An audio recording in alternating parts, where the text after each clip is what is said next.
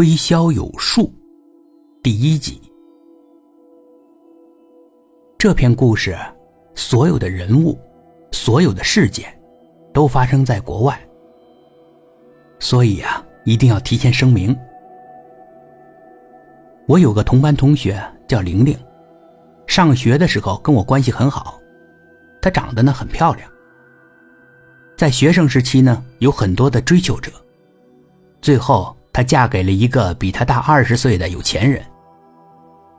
婚礼我去参加了，本来她想让我当伴娘的，但是她丈夫嫌我档次太低，没有同意。婚礼上，她丈夫的前妻带着几个儿子来大闹了一场，所以那天的婚礼气氛很尴尬。在她结婚之后，自然过上了富太太的生活，我很知趣的和她断了联系。免得被人嫌弃。一年之后，她怀孕了，通知了我。既然她通知我嘛，我就说：“要不我去看看你。”她说她在国外呢。我问她怎么去国外了？怀孕了还去旅游啊？不应该是静养吗？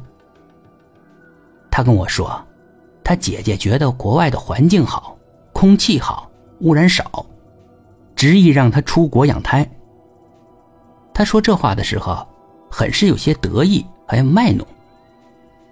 我有些嫉妒的说：“你真有个好姐姐。”他呢，则阴阳怪气的说：“哼，什么好姐姐，就是我丈夫的前妻。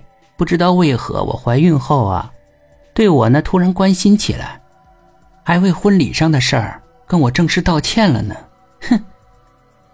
我一听就觉得不太对劲，不过呢，这是别人家的事，我又不了解情况，因此也就没有多说，只是随便的聊了些闲话，就挂断了。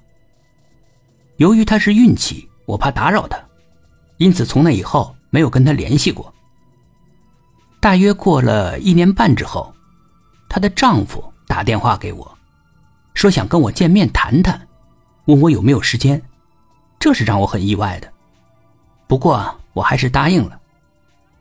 她的丈夫 D 先生开车来接我，把我接到一处别墅。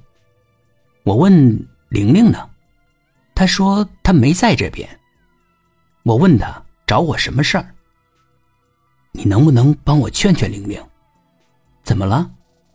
她现在谁的话都听不进，我希望你能劝劝她，让她在这份协议上签字。说着，拿出一份协议书，我一看是离婚协议书，我一皱眉，什么情况？你们怎么了？玲玲疯了，我也没法子，才要跟她离婚的。你放心，我会支付给她一大笔的分手费，你替我劝劝她，好不好？她到底怎么了？她人在哪儿？她在医院呢。可是到底出了什么事儿？他接受不了事实，他生出来的孩子一出生就是个老人，而且出生的时候就患有重病，没几个月就死了。他受不了这个打击，所以精神错乱了。他在哪儿？我要见他。他还在国外呢，不肯回来。嗯，你要是想见他的话，我可以带你去。